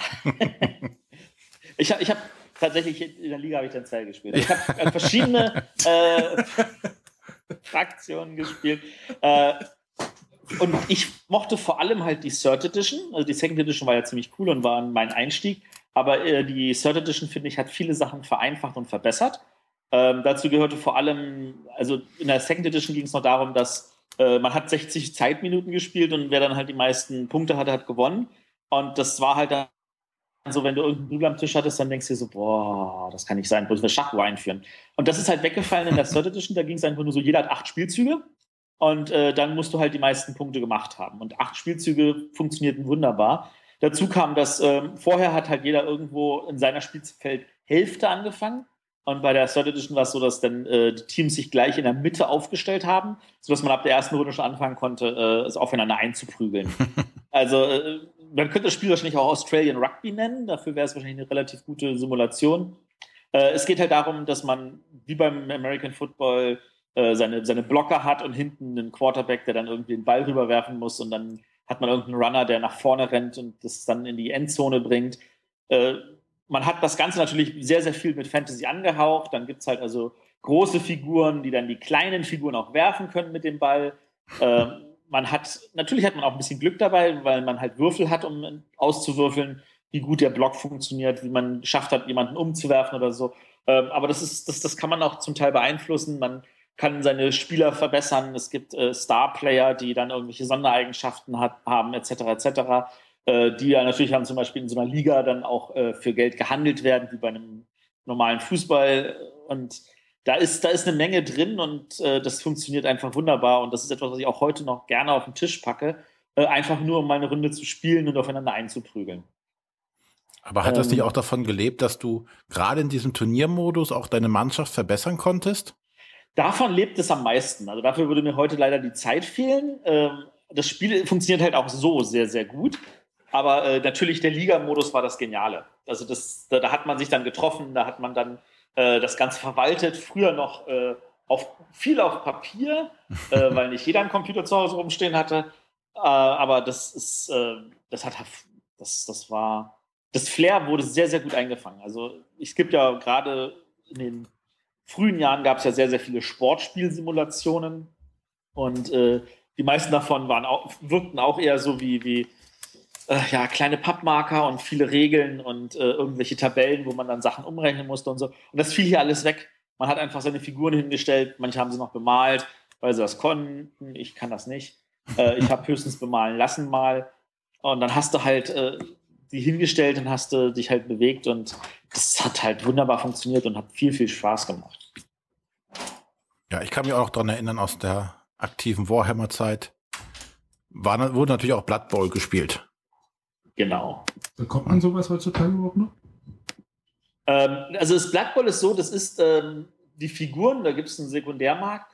Äh, das Regeln selber, die Regeln selber, die, da gibt es äh, die sogenannten Living Rules. Das heißt, die befinden sich nicht mehr in alleiniger Hand von Games Workshop, sondern das haben die Fans übernommen.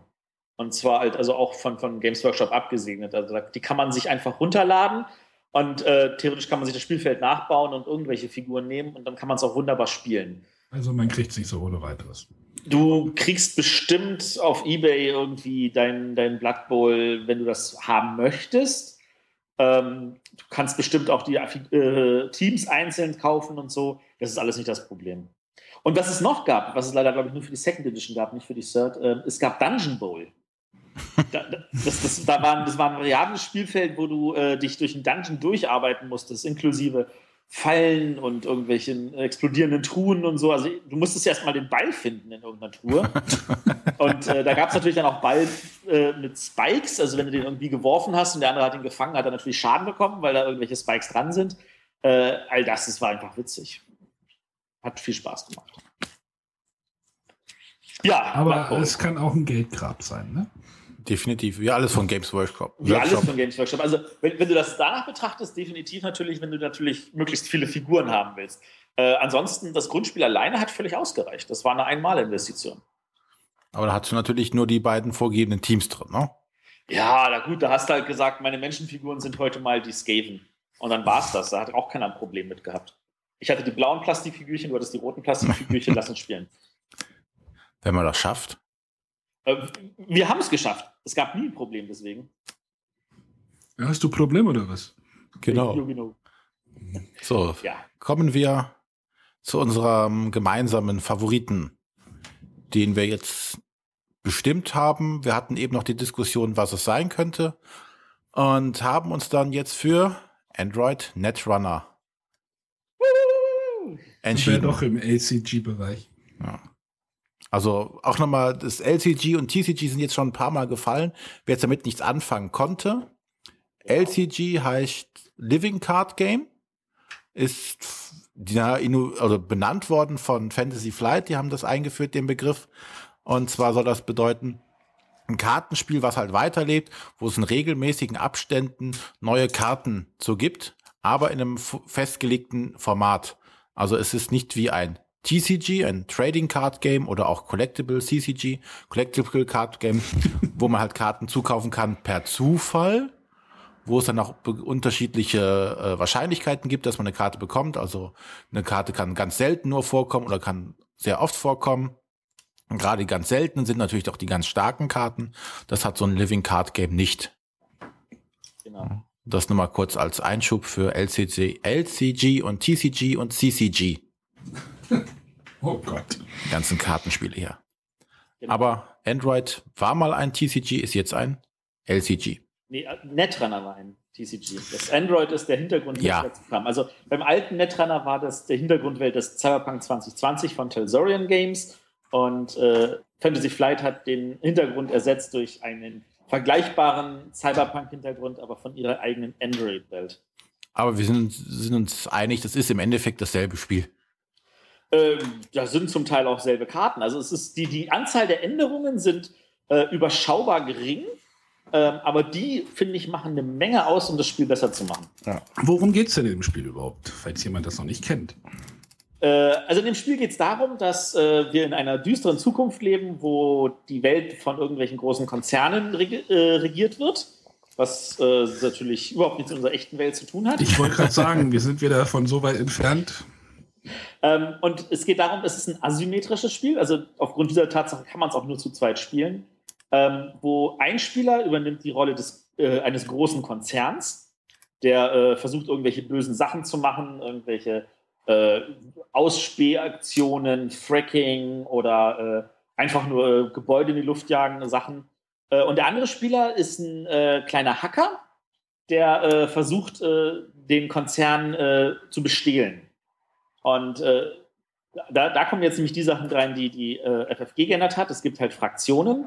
Also es gibt halt den Konzer gibt Konzerne, die halt sich spezialisiert haben auf Clones, auf irgendwelche äh, Bioroids, auf irgendwelche Nachrichten.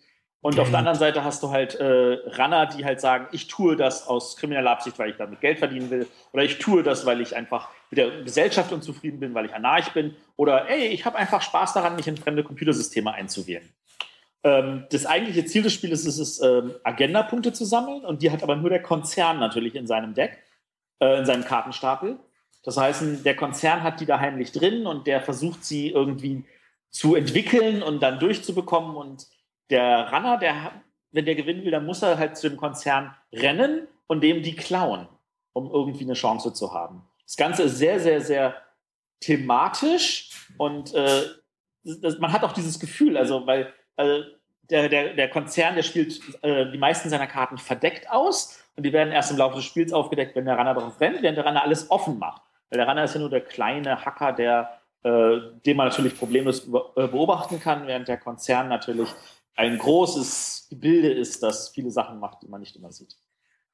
Ähm, und da, da kommt natürlich jetzt der ganze Reiz raus. Also der Konzern hat verschiedene äh, Ideen, wie er das alles machen will, und der Runner hat verschiedene Ideen, wie er den Konzern behindern möchte. Und die bekämpfen sich halt ein bisschen wie Katz und Maus. Ja, das Spiel lebt ja auch davon, dass du unglaublich viele Möglichkeiten hast, zum Sieg zu kommen. Ja. Es gibt nicht nur den, die eine Strategie, äh, es gibt so viele Möglichkeiten, an diese Agendapunkte ranzukommen, äh, um zu gewinnen und als auch die Verteidigungsstrategien sind halt immer unterschiedlich und dadurch ist es meistens, wenn du es jetzt wirklich gerade auf so Turnieren oder sonstiges spielst, so unvorhersehbar, auf wen du jetzt gerade triffst. Ja. Du kannst nicht sagen, äh, ich äh, mit der Strategie gewinne ich immer. Nee, also wenn die nicht auf deinen Gegner passt, hast du schwer. Da musst du richtig arbeiten. Und das, ähm, das Spiel ist tatsächlich so gut, dass ähm, sogar Jurymitglieder das sehr, sehr gerne spielen.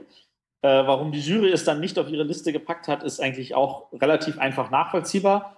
Wenn du das versuchst, nach der Anleitung zu lernen, bist du eigentlich Nese.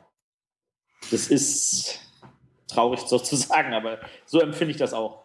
Äh, ja. Die Anleitung, die ist, äh, wie lang ist die? 50 Seiten oder so? Eine Menge. Eine Menge. Ähm, das ist, wenn man sich da durchgearbeitet hat und das Spiel dann begriffen hat, dann, dann, dann fühlt man richtig, wie gut äh, die einzelnen Elemente alle Wenn du dich da durchgearbeitet hast, hast du das Spiel noch nicht begriffen. Ja, das kommt noch mal hinzu. Du musst es dann auch noch spielen, du musst das Richtig. auch noch anwenden. Und dann gibt es wieder irgendeinen Fall und dann musst du wieder da drin rumblättern und dann erstmal finden und nicht problematisch ist immer, dass du die Regeln halt auch missverstehen kannst und das Spiel halt auch falsch spielst. Ja. Deshalb ist es gerade bei, bei Netrunner wichtig, dass du es auch wirklich mit Fremden spielst, die es schon können, dass du einfach merkst, was du eigentlich die ganze Zeit falsch gemacht hast. Wo du halt mit deiner Gruppe, wenn du das gelernt hast und erklärst es jemandem, ja, ihr habt halt immer nach den falschen Regeln gespielt und hat ja auch prima funktioniert, beziehungsweise hat euch gewundert, warum es nicht so gut funktioniert. Da hilft es dann doch, mit, mit Fremden zu spielen, die einem sagen, hey, das geht gar nicht so. Also wer die Möglichkeit hat, irgendeinen Laden bei sich in der Gegend hat, wo äh, Leute sind, die das spielen, lasst euch das Spiel erklären. Das ist es wirklich wert, dass ihr das kennenlernt, aber ihr müsst es halt eigentlich von anderen Leuten lernen, die es können. Was sehr schade ist. Ja, was total schade ist. Aber es ist es wert. Also es ist, es ist ein Spiel, das ich schon damals mit Begeisterung spielte, als das alte rauskam und das ich immer noch mit Begeisterung spiele, wo ich wofür ich dann mich auch ins Auto setze und mit äh, anderen Freunden aus unserer Community dann äh, losfahre und äh, andere Städte und andere Spieler kennenlerne und tatsächlich dafür also auch Reisen unternehme. Ja, das war Android Netrunner. Ist auch problemlos zu bekommen. Ich glaube, das Grundspiel hatten sie jetzt, glaub ich, ich glaube, Spieleoffensive hatte mir irgendwie eine E-Mail geschickt irgendwie. Ja, das ist, äh, das war jetzt vor ein paar Wochen, war das jetzt im Angebot für 19 Euro. Ja. Ich weiß nicht, ob das Angebot noch gültig ist. Checkt das mal. Das lohnt sich wirklich. Also 19 Euro ist lächerlich. Dafür, dass ihr da wirklich ganz, ganz viel äh, zum Spielen bekommt. Und wer dem Englischen mächtig ist, der sollte sich fehlt das von Fantasy Flight hat halt so ein kleines In- Tutorial-Video produziert, was eigentlich auch relativ gut schon mal ist, um schon mal so ein bisschen so ein Gefühl zu bekommen, wo es da hingeht, in welche Richtung. Also ich würde das, ich hatte ja auch schon einmal über dieses Spiel so ein bisschen abgeschimpft, irgendwie über die Anleitung und äh, dass mich das manchmal so ein bisschen hindert und äh, es tut es auch immer noch. Aber ich sehe ja trotzdem das gute Spiel darunter liegen. Und ansonsten könnt ihr auch in die Kommentare schreiben, wenn ihr in äh, Berlin seid oder in Köln, Düsseldorf, der Matthias oder ich erklären euch auch gerne das Spiel. Ja. Gegen Geld. In Berlin, wir treffen uns jeden Montag um 17 Uhr im Gamers HQ, jeden Mittwoch um 17 Uhr im Gamers HQ, jeden Samstag im Fun äh, Funtainment. Äh, da sind überall Spieler, da sind überall Möglichkeiten zu spielen. An Community mangelt es nicht. Hm, Also fühlt euch da frei. Also und wer in Göttingen wohnt, hat leider die Arschkarte gezogen, weil ich kann es nicht so gut. Aber ihr könnt, wer es kann und in Göttingen wohnt, kann es dem Arne erklären. ja, ich, ich, ich glaube, in der Spieleburg haben sie, glaube ich, auch einen wöchentlichen äh, Spielabend. Äh, ich glaube, warte mal, das, die Sendung kommt jetzt, glaube ich, da äh, knapp zu spät. Letzte Wochenende am 20. Juli war das Regional in Göttingen. Aha, da traue ich mich besser nicht hin. da habe ich, Moment, da habe ich mich nicht hingetraut. Sag mal. Aber da lernst du es dann. Ja. Dann äh, gehst durch die harte Schule. Durch die harte Schule, genau. Gut, Ja, mal angucken. dann denke ich, sind wir für diese Woche auch wieder durch. Genau. Ich gehe zurück zu meinem, zum, zu meinem Resturlaub. Zum, Zurück in den Pool. Nee, der Pool ist erst nächste Woche. wo bist du denn im Urlaub? Äh, Thüringer Wald. Also, wer im Thüringer Wald wohnt, der kann. und Android Netrunner spielen möchte. Ich habe meine Karten mit. Ja, schreibt uns doch in die Kommentare, was eure Lieblings-Zwei-Personen-Spiele sind. Wenn ihr noch andere Was Vorschläge ihr habt. irgendwas übersehen habt, wo ihr gesagt habt, das darf nicht wahr sein, wie kann man denn dieses Spiel nicht erwähnen? Schreibt es wirklich rein. Wir, wir hören uns das gerne an. Wir lesen Oh. das gerne. Halma. Genau. Halma kann man auch zu dritt spielen, ne? Äh, ja, das geht. Straßenschach oder sonstiges. Genau. Könnt ihr uns in die Kommentare schreiben oder per E-Mail an Arne. In, info.bretterwisser.de. das klappt immer noch hervorragend. Ja, perfekt. Per Facebook oder per Twitter sind wir auch jederzeit erreichbar. Und auch gerne in die iTunes-Kommentare. Genau. Äh, nächste Sendung in zwei Wochen. Wir verraten jetzt mal nicht, welches Thema wir haben. Können wir wir. Können wir? Können wir. Haben wir uns schon geeinigt? Ja, wir wollten über das oft geschobene Thema Datenbanken reden. René will ins Festclub. Ja, sonst Ja. wird das wieder verschoben. Genau, aufgeschoben. Das müssen Also natürlich nicht alle über- Hörer jetzt wissen. Nicht über Access-Datenbanken oder irgendwie so ein Kram. Nein, sowas wie Boardgame Geek oder ähm, Vergleichbar. Luding. Wenn ihr da irgendeine Datenbank kennt, die wir nicht kennen, schreibt es uns auch in die Kommentare, dann schauen wir uns die Datenbank an und dann haben wir vielleicht einen Grund darüber auch zu loben oder zu schimpfen, je nachdem, wie unsere Erfahrung dann mit dieser Datenbank ist. Genau. Oder wenn ihr Betreiber einer solchen Datenbank seid, Genau. könnt ihr euch gerne bei uns melden und uns mitteilen, wie eure Erfahrungen damit sind, wie ihr das Ganze benutzt, äh, bedient, welchen Erfolg ihr damit habt. Hm? Genau. Ja, dann Super. bedanken wir uns fürs Zuhören und sehen oder hören uns in zwei Wochen wieder. Tschüssing. Tschüss. Bye bye. Tschüss.